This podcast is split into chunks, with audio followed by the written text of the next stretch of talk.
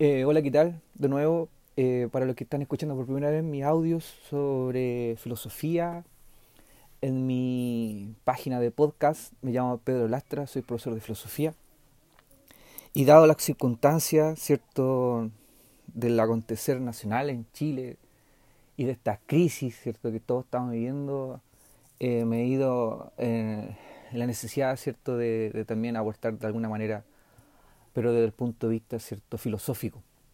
Esta necesidad nace cierto de, tratar de encontrar alguna voz cierto de los intelectuales chilenos que están deliberando y están eh, peleándose cierto para explicar los efectos y no están yendo en la profundidad cierto de esta crisis.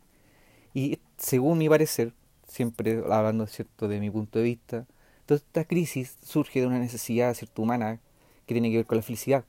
Entonces este podcast y lo que van a, a, continuación a escuchar, si les interesa cierto seguir escuchándome, el, dentro de los capítulos que voy a hacer dentro del episodio, tiene que ver con la felicidad y el pesimismo.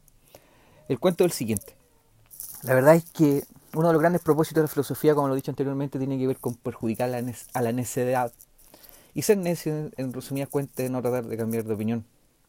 Esforzarse en seguir pensando de la misma forma. Y Nietzsche bien lo sabe, ¿cierto? Y dice dentro de sus parágrafos que eh, el valor de un hombre, ¿cierto? Y de una mujer y de todo ser humano tiene que ver con cuánta verdad es capaz de soportar. El cuento es el siguiente. Ya que todos están ahí, ¿cierto? En la efervescencia, ¿cierto? Del, del, del, de la contingencia y, y cada uno está alzando con una voz. Es necesario, ¿cierto? Recordar y recordarnos que en cierta manera el ser humano, ¿cierto?, tiene que lidiar con una verdad que es mucho más profunda y tiene que ver con, su protagonismo dentro de lo que es el cosmos. Y la verdad que en el fondo el te cosmos, ese orden que nosotros impera, ¿cierto?, es más bien un caos. Y de cierta manera, desde ahí, ese punto de vista, podemos seguir con la idea de que en el fondo somos unos pesimistas. Todo ser humano experimenta íntimamente la inconsistencia y el absurdo de su existencia y sabe que no es más que una simple partícula cósmica entregada a la solución de todas las cosas. Existe simplemente dos maneras de vivir con ese sentimiento, que somos ínfimos, ¿cierto? Por una parte está la gran cantidad de pesimistas desdichados a quienes la existencia del mundo aterroriza mientras se convierte en el optimismo de la salvación y se tragan cuentos éticos, todos esos discursos que les hacen ver el espejismo de una nueva, una buena vida, exitosa, auténtica, plácida, reconciliada con la muerte, la vejez, el dolor y el fracaso. Y ahora en este momento, ¿cierto? Van a aparecer discursos sobre la esperanza, ¿cierto? Y de un cambio que sea, como dice comúnmente la gente, para mejor. Pero la verdad es simplemente espejismos.